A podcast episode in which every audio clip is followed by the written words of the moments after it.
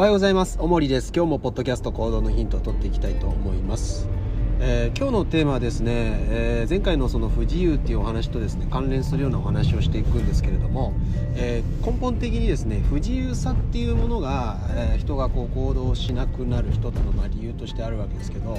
その不自由さっていうものと実際問題の不自由っていうのは全く別だっていうことなんですね。で不自由っていうものを直接的に感じるから痛みもあるし苦しみもあると。でそれがあるから要は工夫をするわけですよ。で自分自身の頭の中で作り出した不自由さっていうのは単にその不自由さっていうものに酔ってるだけであってで結局その自由だっていうことを求めたいっていうふうに言ってるだけで求めることは実際してないっていうことなんですよね。おそらくですね基本的にこの不自由さっていうものを理由に行動してないっていう人は本当の意味でのこの不自由っていうものをこう直視するこう怖さというんですかね。その辺をこうまあ恐れているっていうようなこう状態なんだと思うんですよね。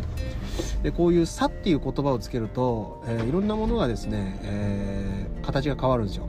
美しいっていうのもそうだし美しいっていうのは自分自身の心の状態なんですよね。それどういうことかっていうと何かを見て美しいと思ってるのは自分の心の状態であって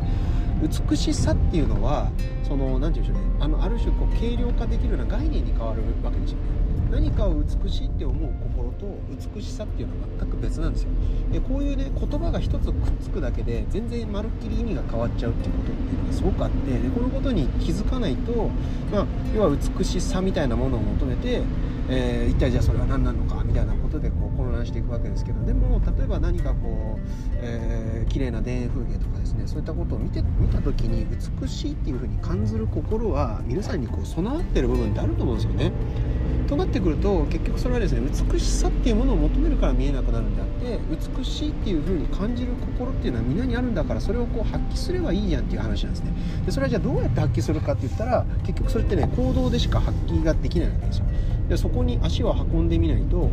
わからないじゃないですか。えー誰かに話を聞いてみたりとかしないとわからないじゃないですか。ですから結局行動しないと実際問題その美しいであるとかねそういったこううんなんだ自由であるとか不自由であるとか、まあ、そういったことっていうのは感じないっていうことなんですよね。でそれをですねいろんな「差」っていう言葉をこうつけていくことによって概念に変化させちゃうんででその概念に縛られるからそれが分からないっていう状態になっちゃって分からないから行動ができないみたいなことになってくるわけですよね。でも本当は実際そうじゃなくて分からなから行動できないんだったらなんで赤ちゃんがあんなにこう行動が多様化していくのかっていう分からない世界を分かっていくこの過程にしか分かるっていうことはないわけじゃないですか。だから分からないっていうことを理由にして、えー行動しないっていうのは基本的にはやっぱりおかしいってことなんですね。なんでそれじゃあどうおかしいかっていったらこれ頭の納得の問題なんですよね。納得できないからやらないとか。要はですねそういうような不条理な状態に置かれてるから自分は行動できないんだっていうふうに納得してるからそれが理由になるわけですね。こういったことをですねぜひ押さえておいてもらいたいなというふうに思ってます。なので自分自身がこう使ってる、えーなんとかだなんとかさっていうような言葉、まあ、そういった言葉をですねちゃんと使えてるかどうかっていうことをですねぜひこうえー、反芻してみてもらったらいいんじゃないかなというふうに、えー思います。この辺はまた国録クラブでもですね、えー、とゆっくりとこう解説していこうと思いますので、えーまたそちらでも、えよろしくお願いいたします。今日は以上です。ありがとうございました。